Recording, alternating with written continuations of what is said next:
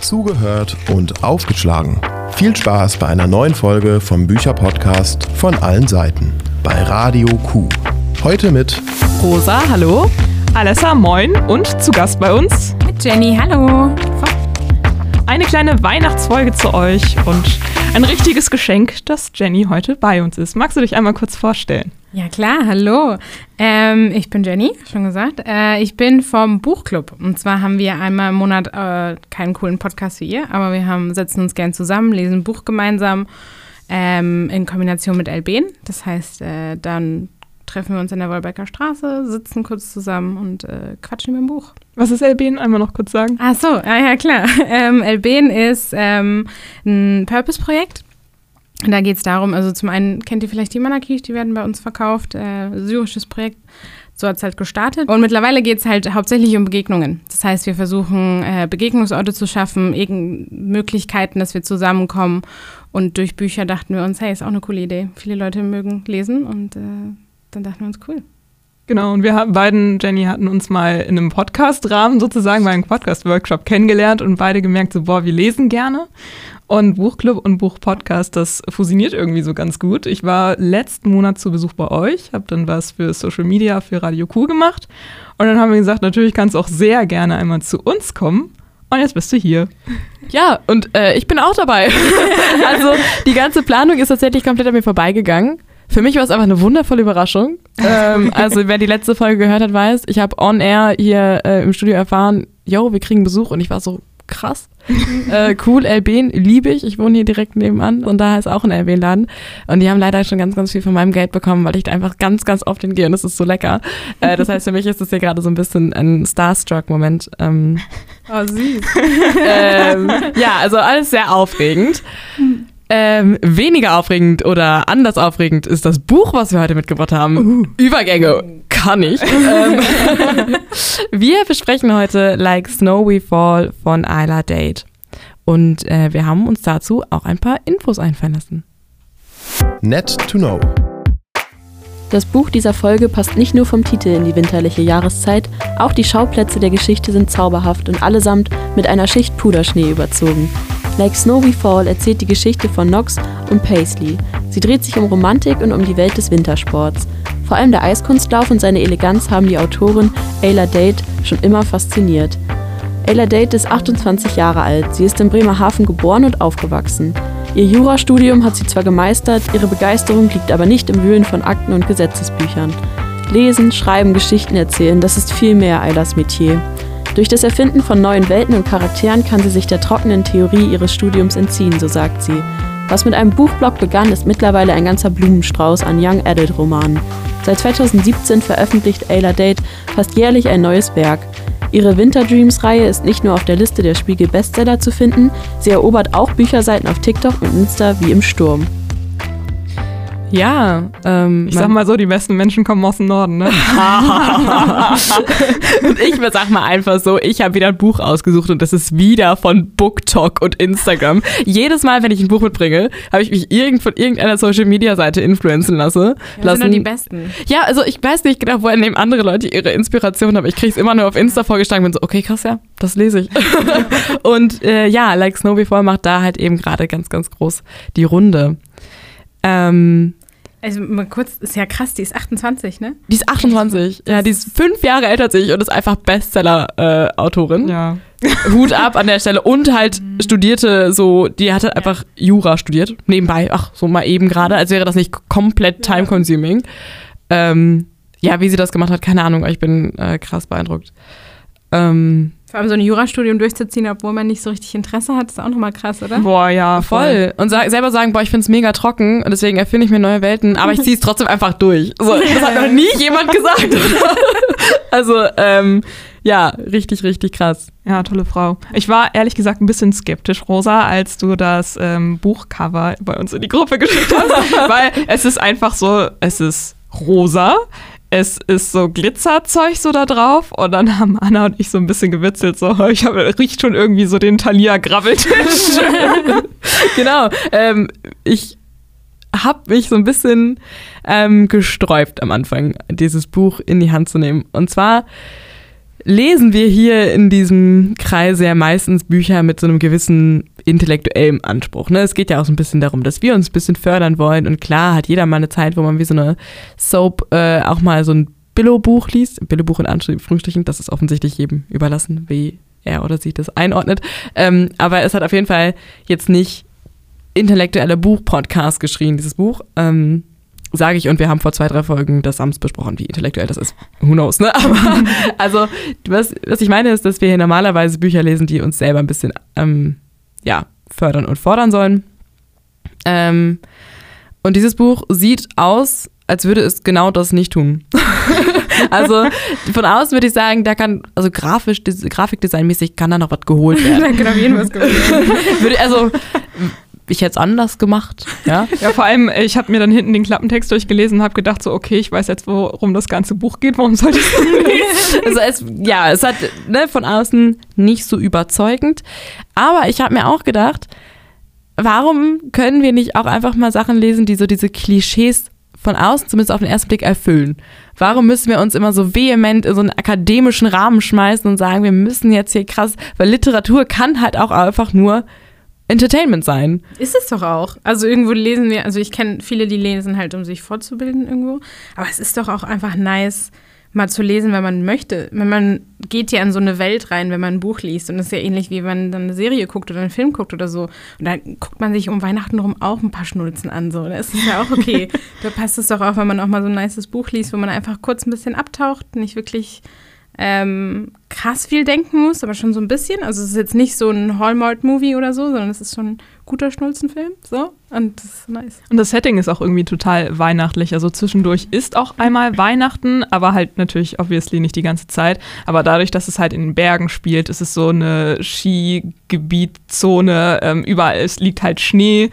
Wann hat man das denn nochmal in Deutschland, ne? Und es ist halt irgendwie so ganz schön, dass die ganze Zeit gesagt wird, so, oh, der Schnee knirscht. Und äh, dann kommen die halt mit ihren nassen Stiefeln irgendwie so rein und denkst du so, oh ja, irgendwie erinnert mich das total an Kindheit und draußen im Schnee spielen. Das war irgendwie so ganz schön. Das war ja auch schön. Das war auch nicht so eine klassische klassische Weihnachtsgeschichte. Also es ist so ein Weihnachten die ganze Zeit und dann die ganze Zeit irgendwelche Weihnachtsmänner und so werden erwähnt, sondern es war einfach nur im Winter. Das ist mega. Genau, es ist das absolute Winterbuch. Mhm. Ähm, und bevor wir jetzt in die Tiefe gehen, würde ich sagen, machen wir einmal kurz einen groben Abriss von dem, worum es eigentlich geht. Also wir haben schon gehört, es geht um Paisley und Knox äh, und deren Leben und es geht um Eiskunstlauf. Das ist jetzt erstmal ein sehr grober Überblick, ähm, um das vielleicht ein bisschen zusammenzufassen.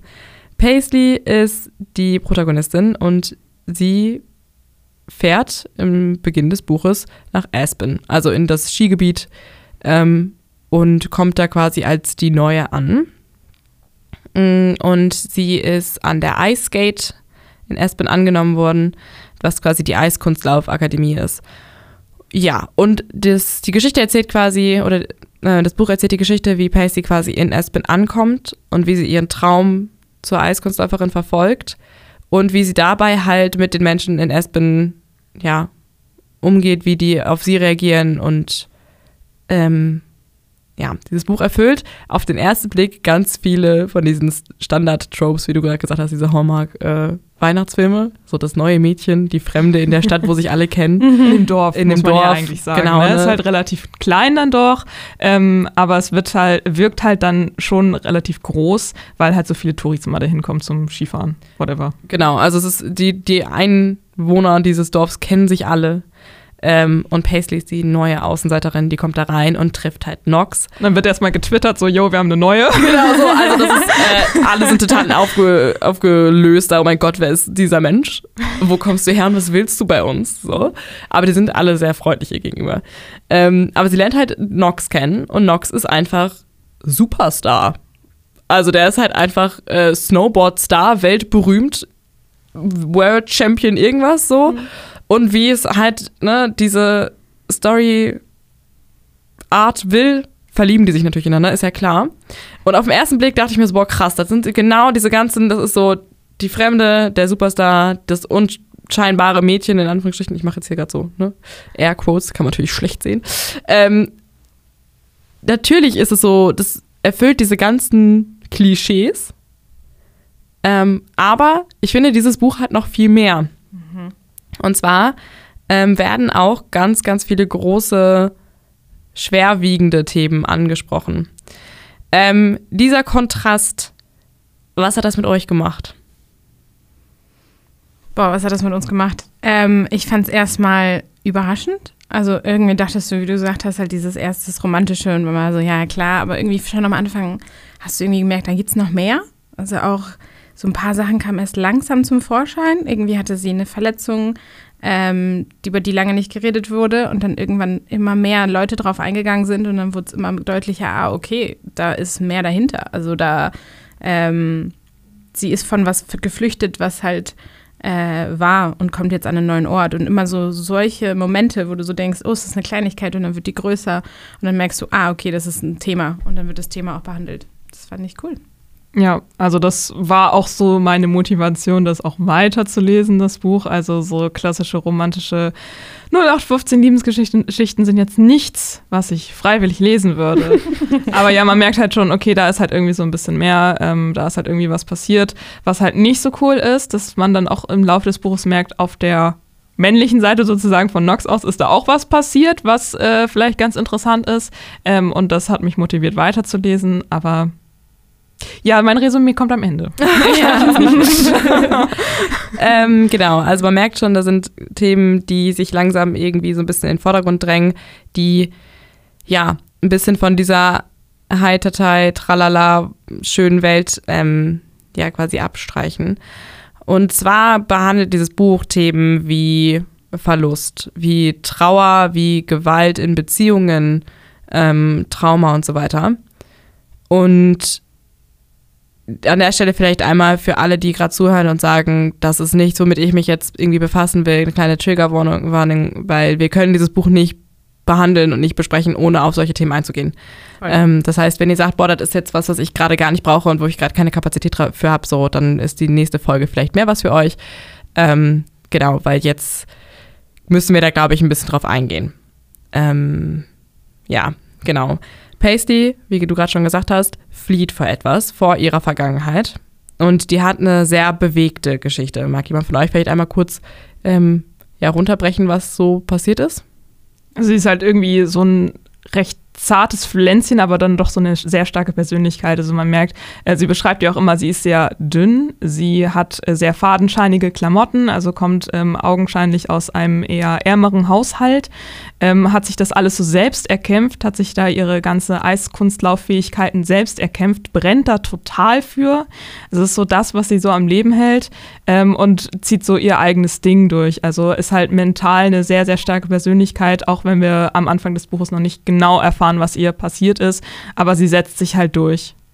Und Stück für Stück lernt man halt auch so Sachen wie, was mit ihrer Mutter war. Also irgendwie ist so ein Vater gar nicht im Bild, sondern ihre Mutter war drogenabhängig. Die haben in ähm, äh, diesen, also nicht in einer Wohnung gewohnt oder so, sondern in so Wagen. Wohnwagen, so, so Trailerpark-mäßig. Trailerpark-mäßig, ne? genau.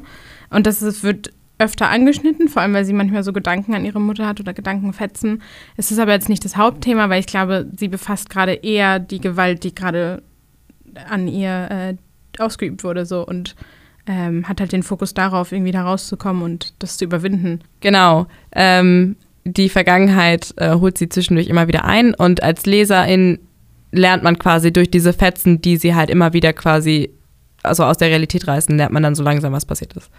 Ähm, und das Buch ist zweigeteilt, also es gibt quasi immer eine, eine Sicht oder eine, eine, einen Abschnitt aus Paceys Perspektive und dann gibt es halt eine aus Nox Perspektive.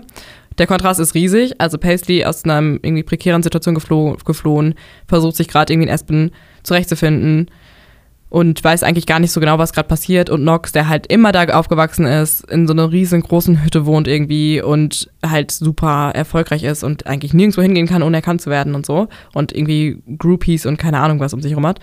Ähm, aber der ist auch verfolgt von ja, Trauma und Verlust und so weiter. Und ja, dann will ich jetzt auch schon mal wieder abgeben, ob jemand von euch das vielleicht auch noch einmal kurz zusammenfassen will. Zusammenfassen weiß ich nicht, aber ähm, da fällt mir nur was gerade zu ein. Die äh, Geschichte von ihm ist halt so ein bisschen, er wirkt von außen halt eben wie so ein Superstar und hat auch dieses Bild von außen hin und äh, man merkt relativ schnell, dass sie das halt auch sieht und ihn immer wieder drauf anspricht und immer wieder sagt, so ja, du hast halt das tolle Leben und so. Und da merkt man, dass es ihn schon ein bisschen wütend macht. Also dass er so merkt, so nee, nee, das ist es nicht, das ist nicht so perfekt, wie es aussieht. Und ich mache das hier jetzt gerade, aber ich habe auch Sachen, die ich nicht feiere. So zum einen mit der Mutter, ähm, die ist vor seinen Augen halt äh, verstorben, vor allem auf dem Eis was ihn sehr prägt. Also sie war Eiskunstläuferin und ähm, ist hingeflogen auf so einem, auf einem See und hat sich den Kopf aufgeschlagen.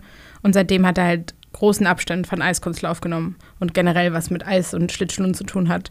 Ähm, und das fällt ihm halt super schwer, da irgendwie voranzukommen und Freundschaften zu bilden, auf ähm, das überhaupt zu sehen. Also selbst bei Veranstaltungen zu sein, wo Leute Eiskunst laufen oder Ski in irgendeiner Form, nicht Ski, Eiskunst. Und äh, das hat Hockey, Hockey. Hockey hat er gemacht, genau, stimmt. Ja. Also er sitzt halt irgendwie so ein bisschen zwischen den Stühlen. Also zum einen ist es natürlich äh, cool für ihn, äh, viel Geld zu haben und so. Und er äh, genießt es auch, von den Frauen vor allem, äh, für seine Berühmtheit so bewundert zu werden und dann halt so fette Partys zu schmeißen. Ähm, aber aufgrund dessen, dass er halt diese Verbindung zum Eishockey verloren hat, weil halt seine Mutter auf dem Eis gestorben ist, ähm, macht er jetzt halt Snowboard fahren und das war eigentlich so der Traum von seinem Vater. Und dann sitzt er halt so zwischen den Stühlen. Also klar, er möchte irgendwie was im Wintersport noch weiter machen und möchte da so ein bisschen seinem Vater gefallen und mit seinem Vater auch zusammenarbeiten, weil das irgendwie so aus seinem Gefühl ist so das Einzige, was die beiden noch verbindet, jetzt wo die Mutter halt weg ist. Also es ist, ähm, ja, zwischen den Stühlen sitzend, glaube ich, beschreibt das ganz gut.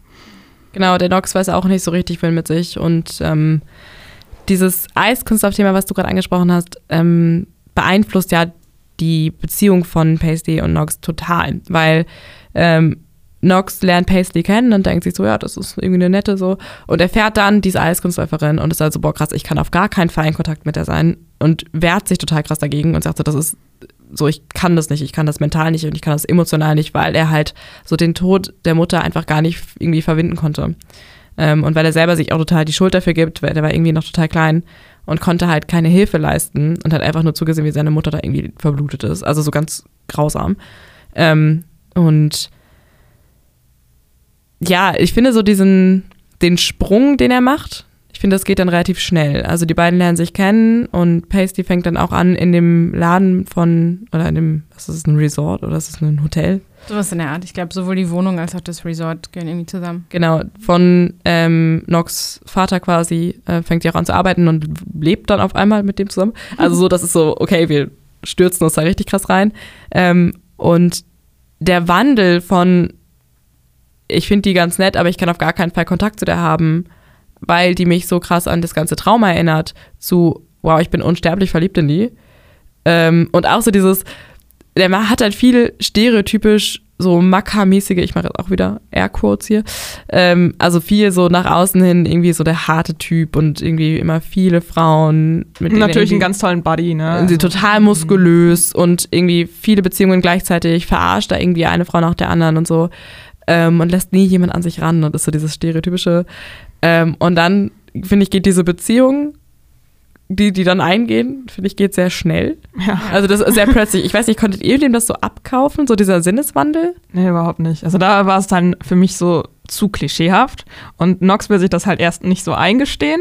Und dass er halt merkt, okay, ich habe wirklich krasse Gefühle für Paisley, kommt halt für ihn deutlich zum Vorschein, als er halt mit einer Frau Sex haben will, dann kriegt er keinen Steif. Und ich war so, oh nein, oh, bitte das Klischee, oh, tausend, ne? bitte mach das nicht. Und dann so. Hab ich schon vergessen. Oh, ja, seriously, gut, dann ist es jetzt halt so, gut, du hast Gefühle, okay, endlich stehst du es dir ein. Ich weiß nicht, es gab so eine was mich mehr gestört hat, als es so schnell bei ihm ging, waren so alle anderen um die rum. Also alle, die, von denen sie, mit denen sie geredet hat, ihre Freunde und auch andere, die waren immer so, boah, das ist aber so typisch Nox, so, der schläft dann mit dir, hattet ihr schon Sex und äh, dann schmeißt er dich am nächsten Tag irgendwie zur Seite. Und das fand ich dann wieder ein bisschen zu sehr drauf. Also ich fand, okay, er hat halt dieses Image, aber dadurch, dass es so extra in ihrem Umfeld einfach wieder Schalt wurde, fand ich das einfach ein bisschen zu sehr, okay, das er ist halt auch irgendwie am Anfang wird nochmal gesagt, er ist ein ganz toller Junge, aber der hat Probleme und danach ist es irgendwie komplett egal, dass er ein netter Junge ist und Probleme hat, sondern nur noch, ja, der ist halt so der Macker von, von, äh, von Aspen so und ich bin so, okay, aber hä?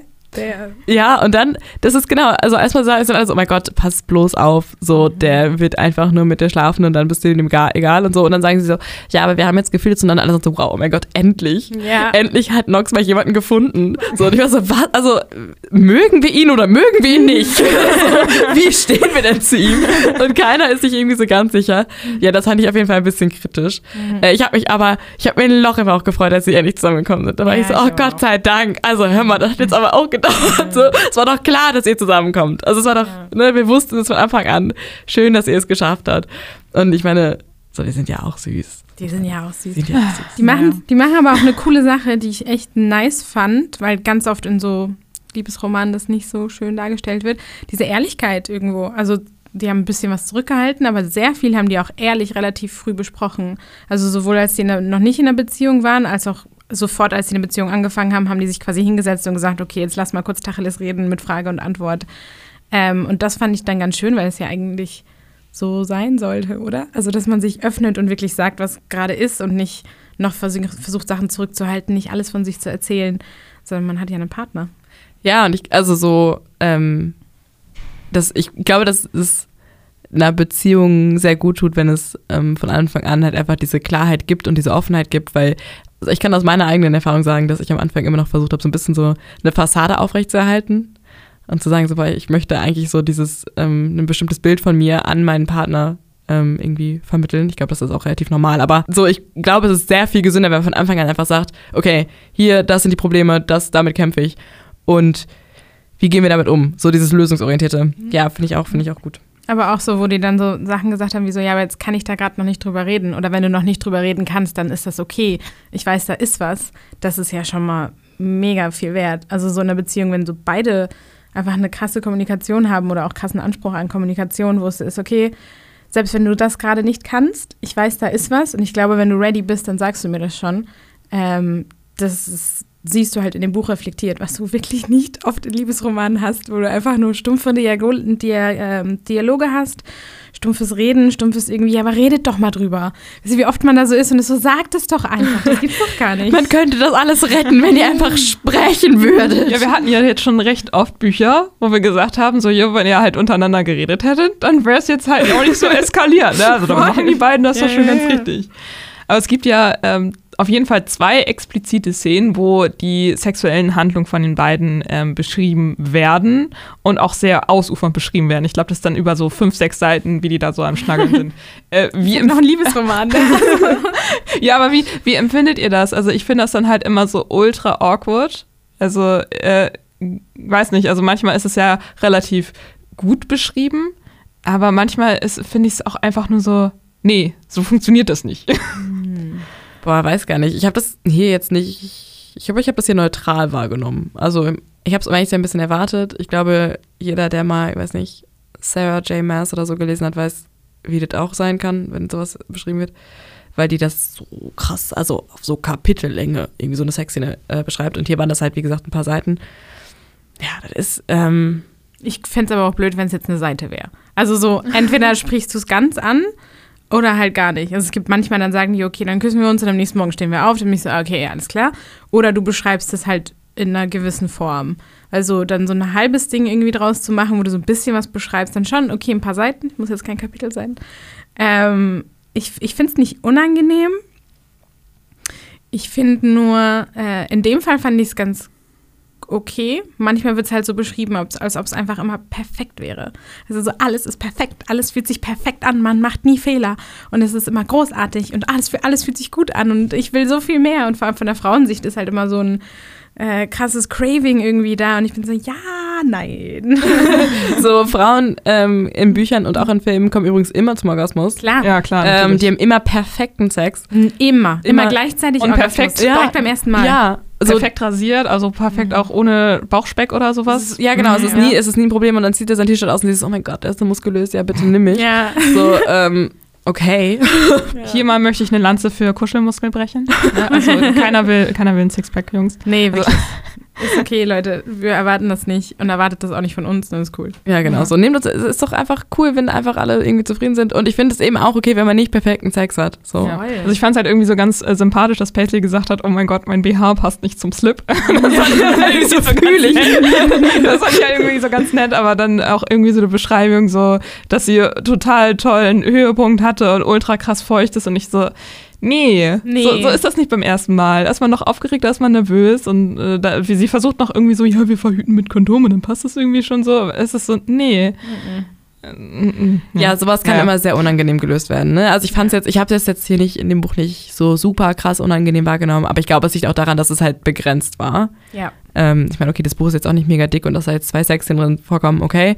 Aber so romantische Bücher tendieren ja auch das, oft dazu, das einfach so krass sexualisiert darzustellen und die haben einfach nur Sex.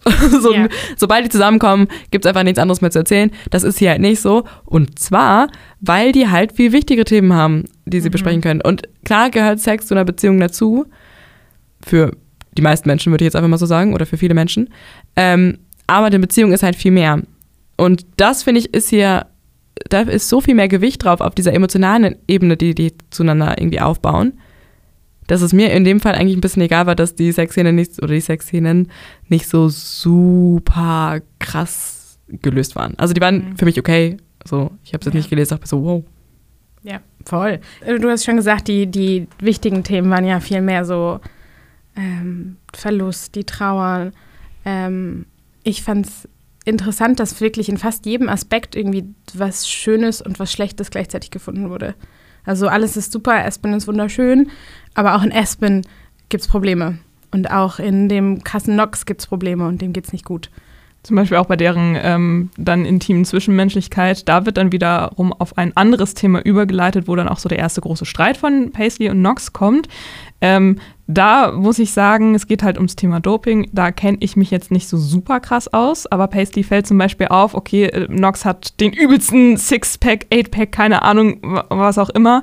Und sie merkt so, der Bauch ist so krass flach, das ist irgendwie so ein bisschen unnatürlich. Und da habe ich mir gedacht, so, Mm, Okay. Also Nox ähm, äh, dope dann mit Testosteron und irgend noch einem anderen Stoff. Steroiden und Genau, irgendein Steroid. Und da war ich mir nicht so ganz sicher, so kann man, also wenn, wenn du dich damit nicht so krass auskennst, irgendwie die Wirkung oder selber nicht kennst oder keine Ahnung, kannst du es dann wirklich bei einem Profisportler merken, dass der dopt? War so, hm, oder ist das jetzt einfach nur so eine Überleitung, weil es gerade passt und der nackt ist? Ich glaube, da gab es am Ende eine Szene, wo sie gesagt hat, ich, ich sehe schon zu deinem Gesicht, du wolltest auch gerade sagen, am Ende hat sie gesagt, sie hat schon viele Menschen erlebt, die irgendwie von äh, Dopingmitteln runterkommen wollten oder wie sie es gemacht haben. Und ich glaube, als sie ist ja selber auch Profisportlerin und dann weiß sie vielleicht in dem Sinne, dadurch, dass sie es schon mal erlebt hat, schon eher was äh, sein könnte. Ich habe auch gar keine Ahnung, muss ich sagen, aber es klang überzeugend. Aber dass man das dann wirklich merkt, der hat so wenig Bauchspeck, der, der muss sich dopen. Ich weiß gar nicht, ob das so die, ich weiß gar nicht, ich habe es gar nicht so mehr so im Kopf, dass das genau der Punkt war, wo sie es gemerkt hat. Also ich glaube, die hat sich gedacht, boah krass, der ist mega muskulös und dann öffnet sie die Schublade und findet dann da halt Spritzen drin und ist dann so, willst du mich eigentlich komplett verarschen und ist halt richtig, richtig schockiert. Und wahrscheinlich auch, weil sie halt selber Sportlerin ist und weiß, wie super krass gefährlich so ein Scheiß ist. Also das ist ja, das macht dich körperlich so, so abhängig und so kaputt. Und da geraten die auch richtig aneinander und sie sagt so, yo, ich kann das nicht, ich will das nicht, das ist für mich ein absolutes No-Go. Ähm, Vor allem als Snowboarder, ne? Also sie meinte ja auch, als Snowboarder brauchst du Konzentration und irgendwie ähm, Kontrolle über deinen Körper und die gibst du ja quasi an die Drogen ab. Ja. Und das ist ja nicht gesund. Also da kann ja sofort, das hat sie auch detailliert beschrieben, sie so, wenn du keine Kontrolle hast und dir was passiert, ähm, dann schaffst du ja gar nicht mehr da raus. Du bist in einem, in einem Speed unterwegs, das ist nicht gesund. Ja. Und halt auch so dieses, ich fand das relativ gut aufgebaut, diese ganze Doping-Thematik, weil der, ach, wie heißt der, der Konkurrent, sein, der heißt nicht Tony Hawk, sondern irgendwie so irgendwie. Also der, der Tony Hawk, der äh, Johnny Snowboard- Hawk oder so. Ja, genau, irgendwie so. Ähm, der ist ja so krass etabliert zu dem Zeitpunkt, wo das rauskommt. Also der wird so oft wieder angesprochen und die werden so oft miteinander verglichen und es geht immer darum, dass Nox den halt irgendwie toppen muss und wie krass der ist und keine Ahnung was.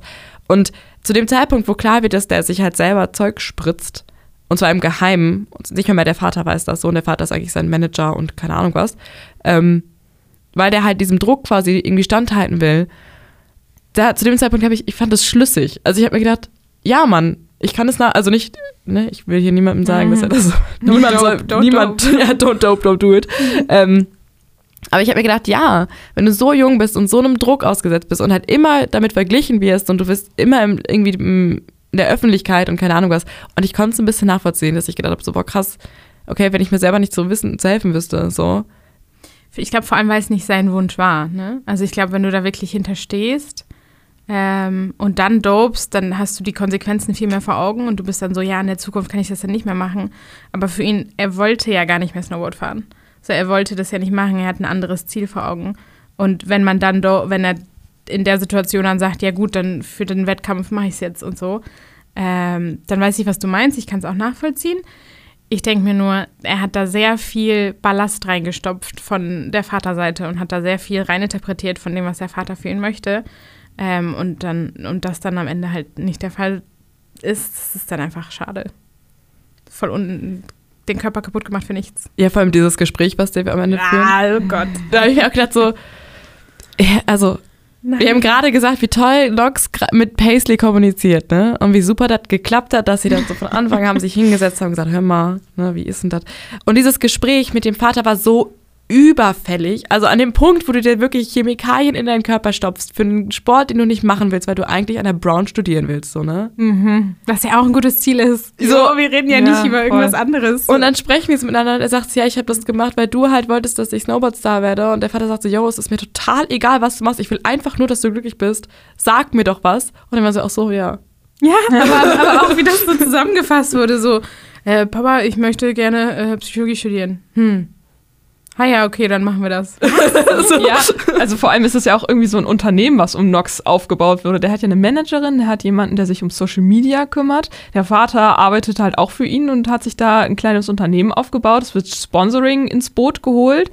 Und dann sagt er so aus dem Nichts so, ja, ich möchte halt aufhören. Und der Vater so, ja, okay. Und ich so, hä, also dann bricht ja so die ganze Lebensunterlage von denen weg. Also das Äh, aber nee, am Anfang wurde ja gesagt, dem Vater geht es finanziell ganz gut. Also der hat auch Immobilien und so ein Zeug. Also der lebt nicht nur von seinem Sohn. Und ich glaube, deswegen ist das nicht so schlimm. Er hatte dann auch gesagt, ja, okay, für die Saison ähm, ist es in Ordnung, wir zahlen denen das Geld zurück, den Sponsoren. Dann war ich so, okay, anscheinend ist das nicht wegen dem Geld.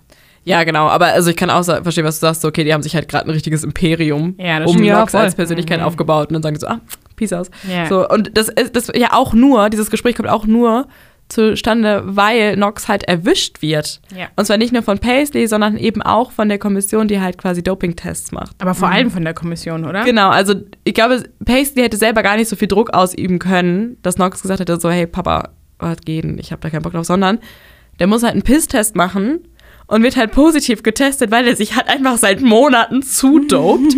Und dann ist er so, ach fuck, jetzt muss ich das ja erklären. Und dann kommt dieses Gespräch, wo ich mir dachte so, mein Boy, du bist so lange so unglücklich. Das hätte man, das hätte man so einfach lösen können. Ja, Das, wäre war so wieder so ein, einfach gewesen. so ein Kommunikationsmoment, wo man sich dachte, das war so eine leichte Lösung.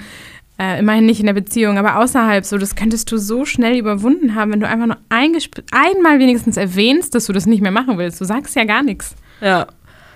Ja, wild. Ähm, wie fandet ihr, war das gelöst am Ende? Also dieses ganze Doping-Thema wird dann ja einfach irgendwie nicht so, das wird irgendwie nicht so krass behoben. Ja, aber nach dem Gespräch war es ja auch irgendwo egal, oder? so, ob der jetzt dopt oder nicht. Also ihm steht halt noch ein krasser Weg bevor, ne? Aber Ja. wie gesagt, es macht halt krass abhängig. Ja. Und er kann halt nicht von jetzt auf gleich, kann er halt nicht aufhören, was der Vater ja eigentlich fordert, sondern er muss ja so langsam und wirklich vorsichtig abstufen, weil sonst kommt hier Embolie oder keine Ahnung, ich bin kein Mediziner, aber ähm, er muss es halt wirklich am besten unter ärztlicher Aufsicht langsam, langsam absetzen. Ja. Das ist halt nicht so einfach. Ja, vor allem, weil Paisley auch gesagt hat, so, das ist für mich ein absolutes No-Go. Ich finde es super schrecklich, dass du es machst. Dann führt er dieses Gespräch mit dem Vater und danach ist es einfach kein Thema mehr. Danach ist so, okay, Auch unter den beiden, ne? Ja, genau. Und die sind dann so, also wie, was müsste im Sequel passieren, dass dieses Thema aufgearbeitet ist? Weil die haben dieses Buch, wird damit beendet, dass sie gesagt haben, ja, Doping ist Kacke. Und er sagt so, ja, Doping ist Kacke. Und der Vater sagt, ja, Doping ist Kacke, das machen wir nicht mehr. Und dann passiert nada. also, damit wird das, das löst halt für mich nicht das Problem. Nee. Es ist ein Ansatz, offensichtlich. Also klar, ne, das Gespräch ist wichtig und das. Mhm. So. Ich glaube aber auch nach 600 Seiten dachte sich die Autorin auch so, okay, Hat der Verlag gesagt, Reicht. so, jo, komm mal zum Punkt. ja, Das reicht also jetzt es, auch. es reicht jetzt auch. Ne? Also wir können, wir brauchen kein Kapitel mehr. Nee, Das hör auf mit den Kapiteln. Ähm, Jetzt haben wir ganz viel über Nox und äh, Snowboarding geredet. Ich würde jetzt gerne nochmal auf den Eiskunstlauf drauf eingehen. Hm. Ja, also zum einen ähm, auf die Schule an sich, die Ice Gate. Da kommen halt wirklich nur Leute hin, die es halt wirklich drauf haben. Und es ist relativ teuer. Ja. Also äh, Paisley hat, glaube ich, kein Stipendium, ne? Nicht? Nee, nee, nee. Okay, gut, dann hatte ich es richtig im Kopf. Ähm, also, dass es halt auch irgendwie so ein Elite-Ding ist. Und äh, zum anderen fand ich es irgendwie ganz schön, ähm, ich gucke mal so gerne bei, bei den Winterolympiaden mal so bei Eislaufen rein. Ich finde es halt sehr ästhetisch und ich kann da irgendwie mehr mit anfangen als beim Skilaufen. Weil, also ich habe mit Wintersport so gar nichts zu tun. Wenn ich dann so Eislaufen mache, dann immer so mit fetten Blasen und ich falle halt 10.000 Mal hin. Ähm, aber ich finde so Eislaufen ist wahnsinnig ästhetisch und schaue ich mir gerne an. Und ich fand es halt im Buch irgendwie ganz schön beschrieben. Man hat halt gemerkt, dass Isla Date sich damit befasst hat. Also sie hat dann, die konnte so die einzelnen Sprünge benennen, konnte meine, aus meiner Sicht auch ganz gut erklären, wie trainiert wird. Ähm, und ich denke, die hat sich da gut informiert und da habe ich mich gut abgeholt gefühlt. Das stand auch hinten im Kommentar, also in dem. Oh, den habe ich nicht gelesen. Ja, das erste, da war ich so stolz auf mich, dass ich es gelesen habe danach. Ähm, weil da stand drin, die hat sich halt Informationen von Profisportlern geholt. Das heißt, ähm, sie hatte Infos und Hilfe von sowohl einem Snowboarder als auch einer Ex-Kunstläuferin, ähm, damit sie die Sprünge gut beschreiben kann und so weiter und damit sie weiß, was denn los ist. Ich glaube, deswegen hat sie vielleicht auch ein paar Infos über das Doping bekommen, weil die ja am besten Bescheid wissen müssten. Ja, und das finde ich, hat man gemerkt. Also ich finde dieses informationsreiche Erzählen von. Es hat mich zwischendurch ein bisschen. Also. Bisschen äh, gestört, oder? Genau, es war so, und dann sprang ich von meinem linken Bein und an, landete auf der äußeren Kufe von so. Ich war so, äh, was? Ich habe Nochmal, was hast du gemacht? Ich habe nicht verstanden. Was ist, ich verstehe nicht. aber cool, dass du das kannst. Props. Ähm, aber ja, man merkt, die hat sich Infos geholt und hat sich dann gedacht, diese Infos muss ich reinbringen Ja. in das Buch. Und dann habe ich gedacht, ah, weiß ich, also krass, der Aufwand, Mega. cool, dass es gemacht wurde. Es wirkt halt wirklich so, als würde die Protagonistin wissen, was sie tut. Ich als Leserin weiß eben nicht, was sie tut. Und habe mir dann gedacht, boah, krass, keine Ahnung. Ähm, Ja. Ich fand bei so kurzen Szenen war das cool, aber irgendwann hat sie die Kür dann gemacht und das beschrieben und das war dann einfach nur so, was passiert gerade? Okay, das ist zu viel. Das ist zu viel Ja. des Guten. Aber so kleine Momente, wo die dann irgendwas machen, also auch auf dem Snowboard und auf dem Eis, ähm, fand ich dann interessant, weil man sich dann irgendwie das auch vorstellen konnte. Man konnte sich das richtig Ja. nachvollziehen. Also, ähm, wie gesagt, ich gucke es mir gerne an. Ich hatte dann schon vielleicht ein bisschen bessere Bilder im Kopf. Und äh, wenn ihr auch Bock habt, euch ein bisschen mehr darüber zu informieren, über den ganzen Eislungs Eiskunstlaufsport, kann ich auch sehr den Film I, Tonya empfehlen. Ja, ja. Und Tonja hat zum Beispiel diesen dreifachen Alex äh, oder Axel? Axel. Axel, genau. Ähm, äh, so in diese Szene, in die Sportszene reingebracht, weil sie den als allererstes gesprungen hat. Also du drehst dich halt dreimal, dann landest du so rückwärts und dann springst du halt nochmal zweimal. Und das, Tonja war halt so die erste, die das so reingebracht hat. Und äh, das ist einfach eine ultra krasse Geschichte, aber andere Story. Also schaut euch sehr, sehr gerne den Film an, auch wenn ihr vielleicht nicht so ganz Fan davon seid. Es ist ähm, ein, eine sehr, sehr berührende Geschichte auf wahre Begebenheiten und auch sehr spannend. ähm, ja, jetzt haben wir gerade das Thema Training schon angesprochen. Ähm, die ha arbeiten ja alle sehr hart und sind irgendwie da krass. Also und, die, und jeder ist auch irgendwie anders, ne? genau, Das also fand ich auch schön. die Das fand ich auch schön, sind das mehrere, mehrere EiskunstläuferInnen und ähm, die irgendwie zusammen trainieren. Und also ich habe nicht so ganz verstanden, was so das Grundgerüst, was so das Konzept von dieser Ice Skate ist, weil es wirkt so, als würden die da einfach hinkommen und hätten alle ihre eigenen Trainer und trainieren in der Sporthalle, aber warum muss man dann an die Ice Skate? Also werden dann die Trainer gestellt, weil die Gwen wird ja zum Beispiel von ihrem Vater, also die Freundin, eine Freundin von Paisley wird ja von ihrem Vater trainiert. Stimmt, ja. Und ob, ich glaube, die kriegen dort auch normalen Schulunterricht. Und Also der, das der hab ich nicht so gar ganz- nicht erwähnt, oder? Ja, Nee, das habe ich halt auch nicht. nicht so ganz verstanden. Also was macht man dann für einen Abschluss an der Ice Skate? Wird man dann einfach, du kriegst hier ein College-Diplom fürs Master Eis? of Master of Master Ice. ähm, ja, das habe ich nicht ganz verstanden. Ähm, aber beim Thema Training sind wir auch schon bei dem großen, schwerwiegenden Thema von Paisley. Ähm, die wie gesagt, vor etwas geflohen ist. Und zwar vor einer sehr toxischen und sehr gewaltsamen Beziehung, gewaltvollen Be Beziehung. Und diese Beziehung hat sie eben zu ihrem ehemaligen Trainer geführt. Oder mit ihrem ehemaligen Trainer geführt.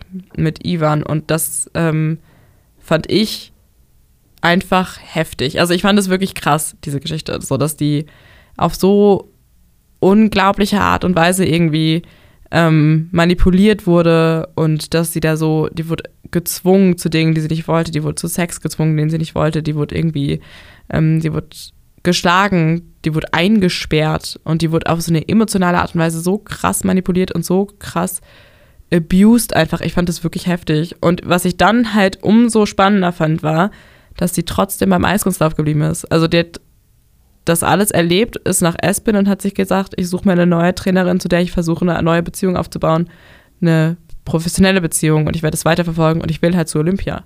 Ja. Das, Das zeigt halt, ja, das zeigt halt auch einfach, wie mental stark Paisley ist. Ja. Und aber auch die neue Trainerin, die so gut zu ihr gepasst hat. Also die war ja, die hat auch von dunklen Abgründen in sich selbst geredet und gleichzeitig hat Paisley irgendwo zwischendurch immer so gesagt, ach so, so ist ein guter Trainer. Ach, so Mhm. muss das sein. Und da war ich so, ja, ja, so muss das sein. Der soll dich unterstützen und dich nicht irgendwie runterbringen und runterhalten. Das war ähm, beeindruckend irgendwie, dass so Eislaufen so ein Zentrum in ihrem Universum sah und so ein Zentrum in ihrem Sein. Ähm, ja, nochmal zu dem Ivan, der ist quasi in dem, oder Ivan und Paisley stehen in einem vertraglichen äh, Verhältnis zueinander. Also nicht, die haben nicht nur, nur, nicht nur eine, ich wollte jetzt gerade sagen romantische Beziehung, aber so romantisch war das Ganze gar nicht. Das war eine, wie gesagt, eine sehr äh, gewaltvolle Beziehung zueinander geführt, sondern eben halt auch eine professionelle und eine vertraglich geregelte, ähm, ähm, ja, ein Verhältnis zueinander geführt. Ähm, und das ist ja eigentlich der ganze, der große Knackpunkt. Weil ähm, Paisley ist an der Ice Skate und flieht aus ihrer Heimat vor den ganzen schrecklichen Erfahrungen, die sie gemacht hat. Ähm, aber darf eigentlich gar nicht diese Vertragsverhältnisse einfach auflösen. Und was ich mich frage, ist, was passiert oder also Man kann Verträge ja auflösen. Genau, also ich habe mir gedacht, so dass, dass wenn du in, von dem Vertragspartner auf so eine absurde Art gewaltvoll und emotional so misshandelt wirst, dann muss es doch eine rechtliche Grundlage geben, die sagt, hör mal, dieses Nee. Vertragsverhältnis löse ich jetzt hiermit auf. Weil sie hat ja so panische Angst davor, dass sie gefunden wird, dass jemand weiß, wo sie ist, dass Ivan weiß, wo sie ist und sie findet, weil sie Angst hat, dass sie dann wieder zurück muss. Ich verstehe aber auch, wieso sie das vielleicht nicht sehen kann. Ne? Das ist halt so ein typisches, wenn man in so, einem, in so einer Gewaltsituation ist und sich in der befindet, dann sieht man keinen Ausweg. Und das ist irgendwie auch repräsentiert dadurch, dass sie da überhaupt keinen Ausweg sieht, auch wenn es welche gibt. Also am Ende wurde es ja relativ schnell gelöst, was nochmal ein anderes Ja, das Thema war ist. total weird. Ja, das Ja, sprechen wir gleich nochmal ähm, drüber. Ja, ja, da sprechen wir gleich nochmal drüber. Aber ähm, ich kann das schon verstehen, dass sie keinen Ausweg sehen kann. So selbst, so wie bei Nox, der nicht keinen Ausweg sehen kann aus seiner Situation, obwohl das der einzige Ausweg war, mit seinem Dad irgendwie zu reden. Aber dass man sich das so einredet und so in seinem Kopf hat und so wiederholt und so ein Mantra hat, wegen, ich komme hier nicht raus und er hat dir auch so oft gezeigt, dass sie nicht da rauskommt und einfach nicht weiter kann, dann glaubst du das irgendwann. Und ich glaube, das ist es viel rational hätte, aber dann hat sie das ja Paisley jetzt ja Nox erzählt und dann hat Nox gesagt, oh ja, das ist ja, nee, da kommst du nicht rausgefühlt. Und ich war so, hä? Ja, genau. Das, wird ja auch so gespiegelt. Dann war das so, ja, scheiße. Das ist, Ja. das ist kacke. Ja, wo ich So. so war, hä? Okay, sie hat das im Kopf, aber warum repräsentierst du das denn auch? Du weißt doch, dass da mehr geht. Ja, Rational. ja, voll. Ähm, und das Ganze implodiert dann quasi dadurch, dass die Beziehung zwischen Paisley und Nox halt öffentlich wird. Ähm, Nox, wie gesagt, absoluter Superstar, alle lieben ihn. ähm, und Paisley jetzt die neue Frau an der Seite von dem Superstar. Und diese Beziehung wird halt durch irgendwelche Fotos in irgendwelchen schrecklichen Magazinen veröffentlicht. Und da steht dann halt, dass die halt zusammen in Aspen sind. So. Und dann ist Ivan, der halt offensichtlich, ähm, ja, die Paisley wieder haben will und sucht und so, ähm, steht dann auf einmal irgendwie bei denen vor der Haustür und findet die dann halt und findet die dann halt auch in so absurd, in so, einer so absurden Situationen, wo sie in irgendeinem, ähm, in irgendeinem Laden ist, genau, die ist in einem Sportgeschäft und will Weihnachtsgeschenke kaufen oder so. Für Und sich selbst, glaube ich. oder ja, oder sowas. Oder will sich irgendwie selber was kaufen. Und dann erwischt er die da und Und grabbelt die erst auch Mega erstmal an. eklig, aber Ja. super schön. Boah, ich fand das, die Erzählungen, auch wie der die so trainiert und gedrillt hat und immer gesagt hat, so, du musst das machen, du musst immer besser werden. Und die hat sich so krass den Arsch aufgerissen für diesen Sport. Und dann hat er die einfach den Tag vor dem Turnier, wo sie antreten sollte, einfach eingesperrt, damit sie halt nicht auftreten konnte. Und hat die so emotional so krass fertig gemacht, dass die halt immer versucht hat, vor den ähm, Turnieren immer umso besser, zu, also für Anführungsstrichen, besser zu ihm zu sein, damit er halt nicht das, das nicht nochmal macht und so. Und irgendwie, dann stirbt die Mutter von Pasty an ihrer, also an Folgen ihrer Drogenabhängigkeit. Und dann weiß der das, Ivan weiß das und geht dann mit Paisley in den Trailer, wo die Mutter irgendwie dann tot liegt und zeigt ihr das und so. Ich fand das so absurd und so brutal. Mhm. Das war so ein Kontrast zu dieser schönen Welt, die so in Aspen und um Aspen herum irgendwie beschrieben wird.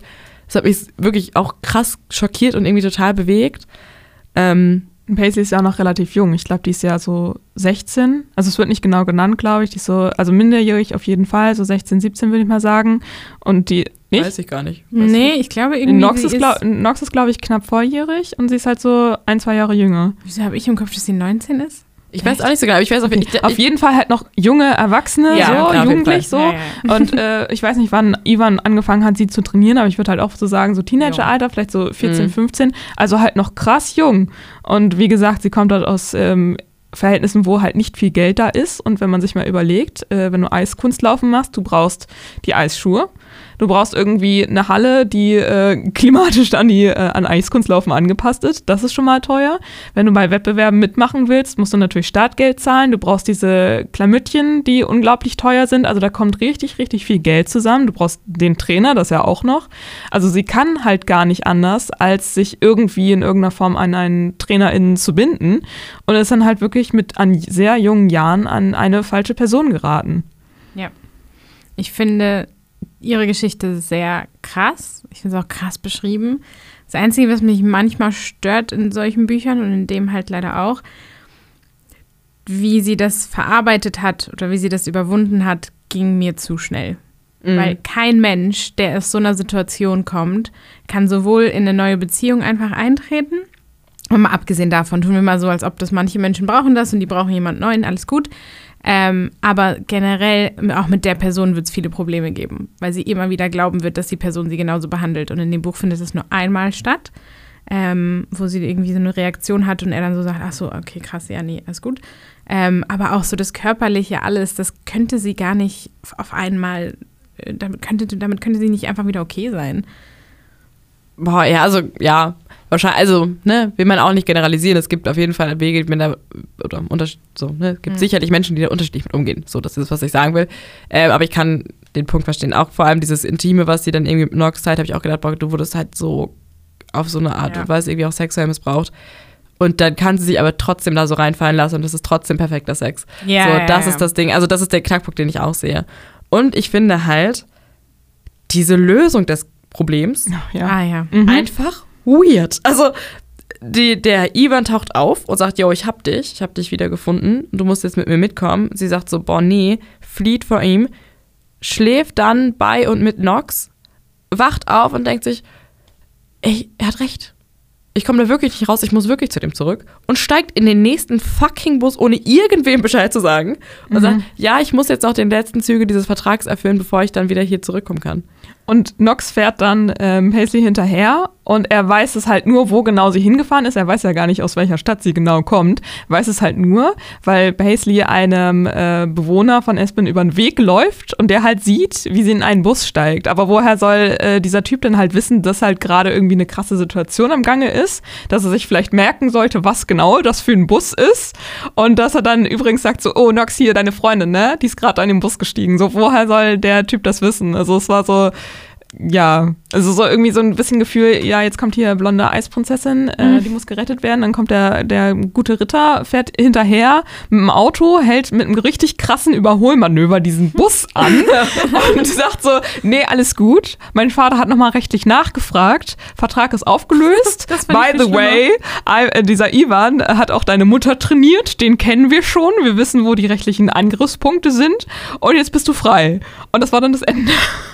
So ziemlich, genau. Das war so das Vertragsende in dieser Bus. Die Unterhaltung war einfach nur so, was ist denn gerade? In dem Bus. In dem die Bus. haben dieses Gespräch in dem Bus geführt. Mit diesen random Leuten, die doch bitte einfach nur diesen Langstrecken Greyhound-Bus doch Pusemuckel nehmen wollten. Also ich dachte so, boah, der ist für ein scheiß Raser, der uns hier jetzt gerade überholt, der noch so komisch ausbremst. Und niemand sagt so, ja Leute, ey, Entschuldigung, also krasse Sache, die, ähm, wollt ihr das draußen machen oder Ja, so? Ihr könnt auch, also ist okay. Oder, oder wollen wir weiterfahren? Also, Also- der, vor allem, der, die sind ja auf der Autobahn. Ne? Das ist aber Also es ist wirklich, wirklich eine schnelle Straße und der Bus wird halt einfach dadurch angehalten, dass Nox halt einfach so, so davor slidet. Und ich war so, hä? Was ist denn los mit euch? Ja, da hat er ein bisschen viel Plot-Armor auch. Ne? Also ich würde es Ja. auch einfach, ich könnte es technisch nicht. Ich würde sagen, ich, ich kann schnell Auto fahren, aber ich könnte halt nicht den U-Turn, Twist, Slide, Power Drift machen, um halt einen Bus anzuhalten. Und der Busfahrer sagt also, yo, was fährst du so scheiße Auto? Also willst du hier rein? So ganz entspannt, ne? Also ja, klar, komm, du wolltest, ihr wollt reden? Ja, äh, ne, lasst euch Zeit. Sag, sag mir einfach, wenn ich weiterfahren soll. Und dann müsstest du noch dein Auto da weg, das steht vor mir. Wenn du das dann noch wegfahren könntest, das wäre super. Aber, ne, kein Stress. Und alle waren so voll chill. Also alle voll nett. Hä?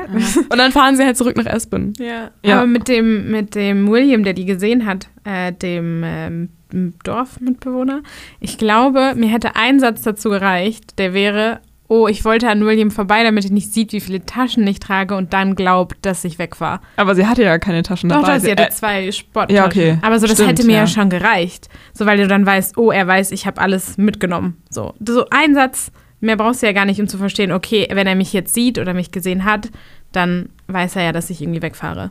Ja.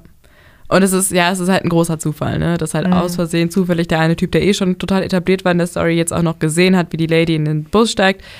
Das ist, ja- war jetzt ein bisschen sehr praktisch, dass sich das gerade so zufällig angeboten hat. Oh, wow. Da bin ich.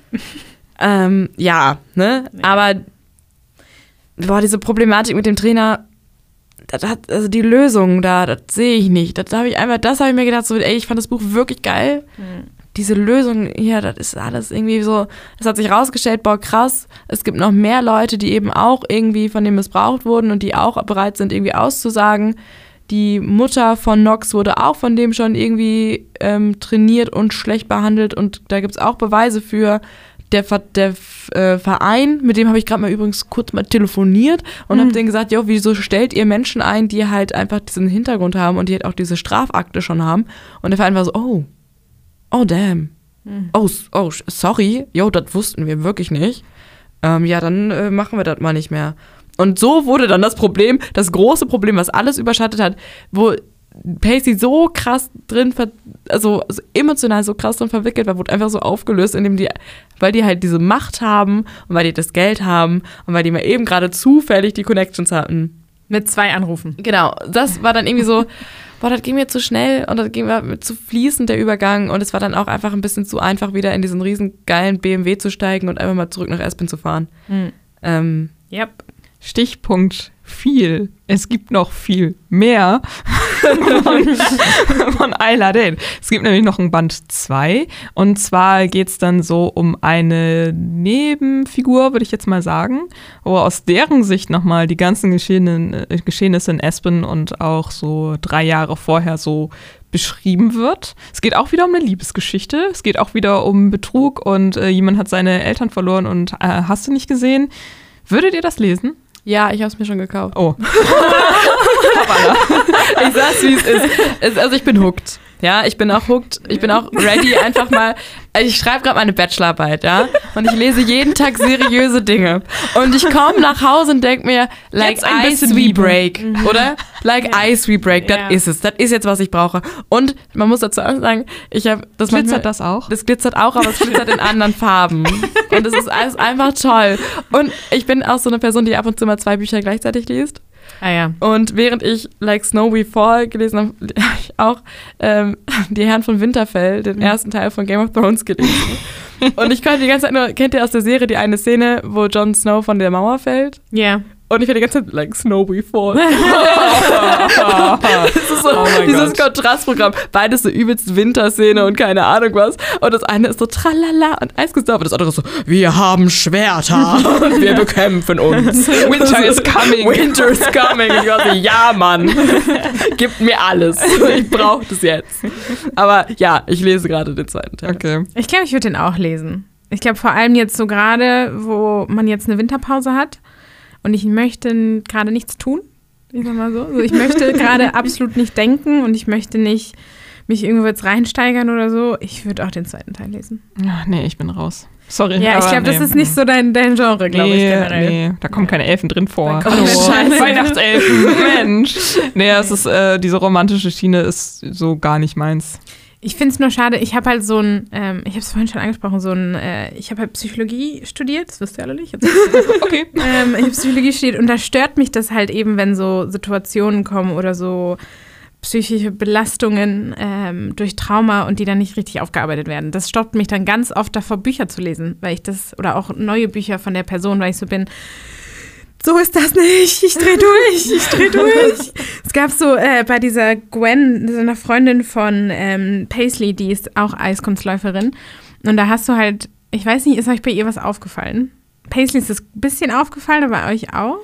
Ja, genau, die hat ja offensichtlich auch irgendwie Probleme, ne? Also, abgesehen davon, dass die halt für die Trennung von ihrer besten Freundin quasi verantwortlich ist, weil sie irgendwie ne, in den so, ja, Betrugs, ja, in den ja. Betrugssinne verwickelt war, ähm, dass sie, glaube ich, auch darüber hinaus noch irgendwie ein Problem hat, weil sie zum Beispiel einfach zwischendurch so krass, ja, Stimmungsverschwankungen hat. ja, es ist genau, so ein bisschen Ja. so, dass sie so, die so, so, dass sie so, ähm, ja, so krass überreagiert in so, Situationen. so oder- bipolare Störung kann man das so Ja, bisschen, ja, ja. bisschen das habe ich, also entweder das oder halt so Borderline. Also die hat halt so ein äh, krasse Tiefs Mhm. und alle wissen irgendwie Bescheid und sie hat krasse Hochs. Also so super, super Energiesport, ne? Deswegen meinte sie auch irgendwie auf dem Eis, dass sie manchmal so Bewegungen macht und so, weil sie einfach ähm, irgendwie die Energie rauslassen muss. Und das hast du bei Menschen, die halt äh, mal ein Hoch und mal ein Tief haben, was du ja auch mitbekommst, wo sie einmal ein ganz krasses Tief hat und geht und nichts mehr um sich rum wahrnimmt, weil sie so ein,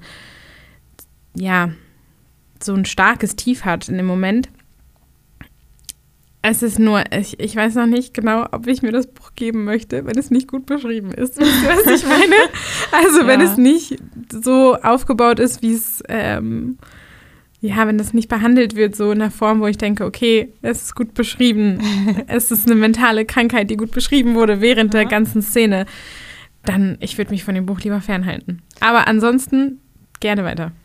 Ja, genau. Ich glaube, ähm, das ist die Gratwanderung, die dieses Buch versucht einzugehen, ist, jede Person, die in diesem Buch vorkommt, hat halt Probleme. Ja. Und viele von denen haben, von denen haben halt auch offensichtliche psychische Erkrankungen. Also das ist ja irgendwie auch traumabedingt und so.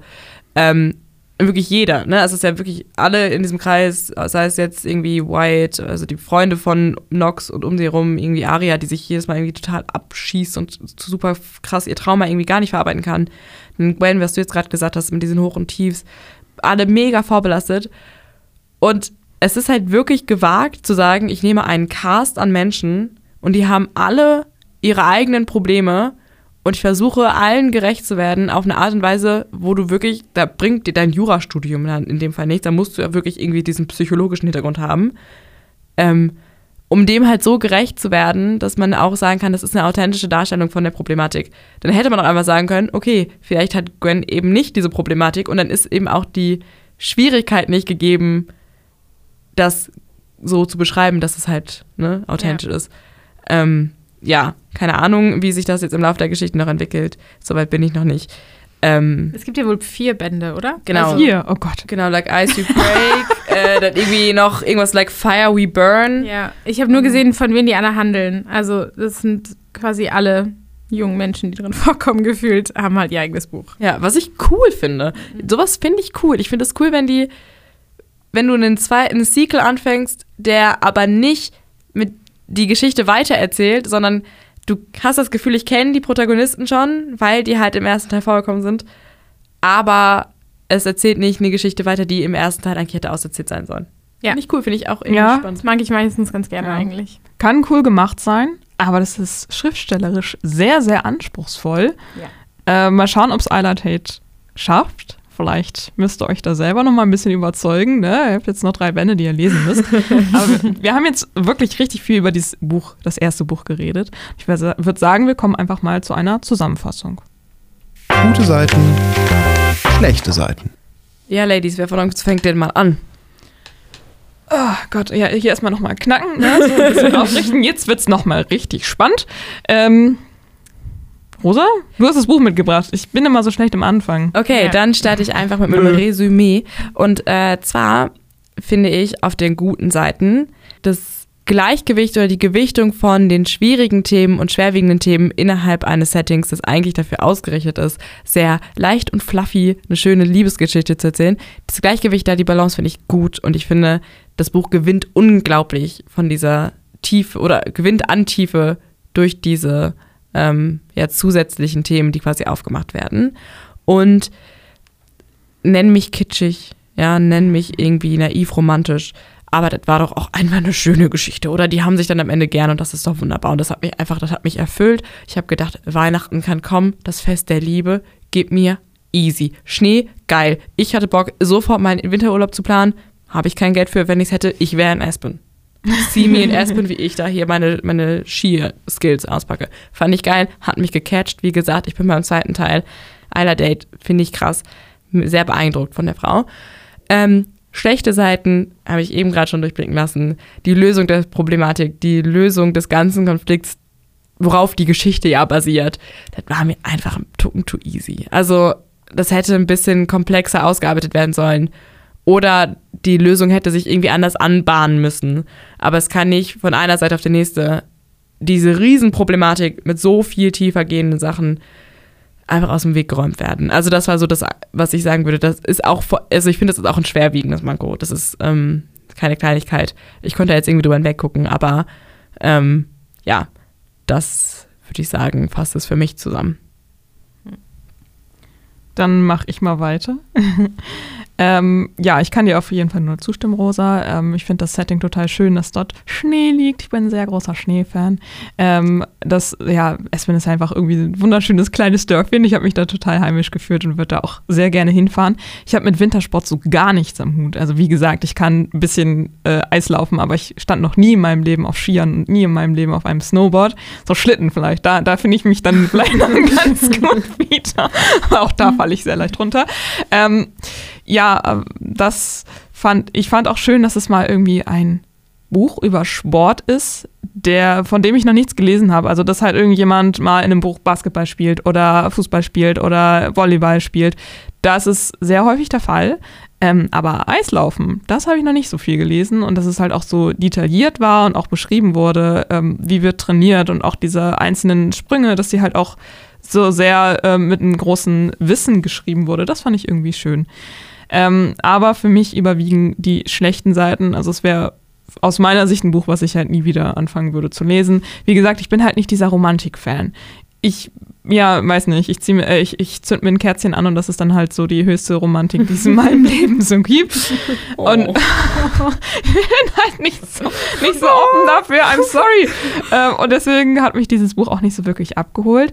Ja, klar, da ist halt irgendwie so sehr viel drin. Also die Leute haben irgendwie alle so ihr Päckchen zu tragen. Das macht sie auch sehr menschlich, diese Figuren, die dort geschaffen werden. Und wenn Isla Date das gut schreibt und äh, diese vier Bücher immer aus einer anderen Perspektive, wenn das irgendwie so ineinander greift und das irgendwie schlüssig ist, mega geil, ist aber nichts, was ich halt weiterlesen würde. Und vor allem auch diese, das Thema, was für Rosa auch sehr negativ war, dass es halt am Ende diese großen Probleme, die Paisley da mit sich rumträgt, so dermaßen schnell und in Anführungszeichen einfach äh, gelöst werden.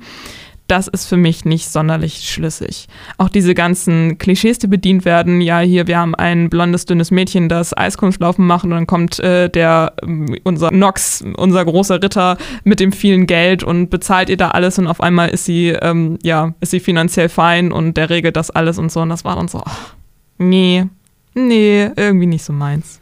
Aber vielleicht ist es ja für euch da draußen was.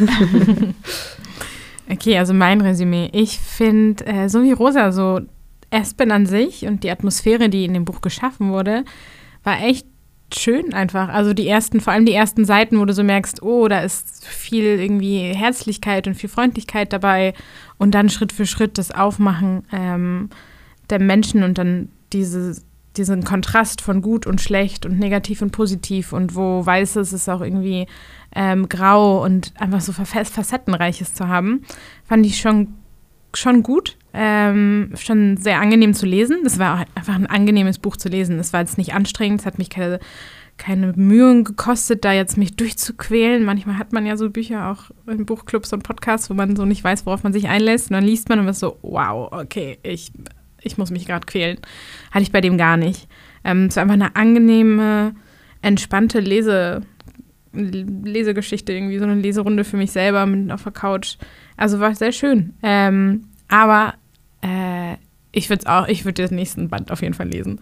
Äh, aber als Negatives habe ich auf jeden Fall auch dieses Unabgeschlossene. Für mich ist aber eher diese nicht wirklich Aufarbeitung von Trauma. Das ist, was mich stört. Und ich denke, okay, das kann man anders aufarbeiten. Und man muss es auch anders aufbearbeiten, weil das, okay, selbst wenn eine Person das richtig gut löst, bei der lösen es ja irgendwie alle Personen richtig gut. Das kann für mich nicht sein. Hm, da bleibe ich halt stehen. Aber äh, ich würde es trotzdem lesen. Ich finde es gut. Ja, dann also eine äh, eher eingeschränkte Leseempfehlung aus unserer Runde. ähm, und damit neigt sich das Ganze ja auch schon dem Ende. Ähm, ich fand, es war eine wunderschöne Runde. Es hat mir sehr viel Spaß gemacht. Wir haben wirklich viel bequatscht. Ich sehe gerade ähm, äh, viel Material, was wir hier noch verwerten können. ähm, ja, irgendwelche abschließenden Worte frohe Weihnachten und einen oh, guten Rutsch, ne? Frohe Weihnachten, guten Rutsch. Danke, dass du dabei warst. Es war sehr schön. Ich würde mich freuen, wenn wir das nochmal machen würden. Danke für die Einladung, hat mich. Ich fand es sehr cool. Vielen Dank. Ähm, gerne, gerne. Ja, und dann bis ins nächste Jahr, liebe Leute. Ja. Macht's gut. Tschüss, schöne Feiertage. Das war der Bücherpodcast von allen Seiten. Alle Folgen gibt's zum Nachhören auf radioq.de und Spotify. Für mehr Rezension und nerdiges Buchwissen besucht uns auf Instagram. Von.allen.seiten.podcast.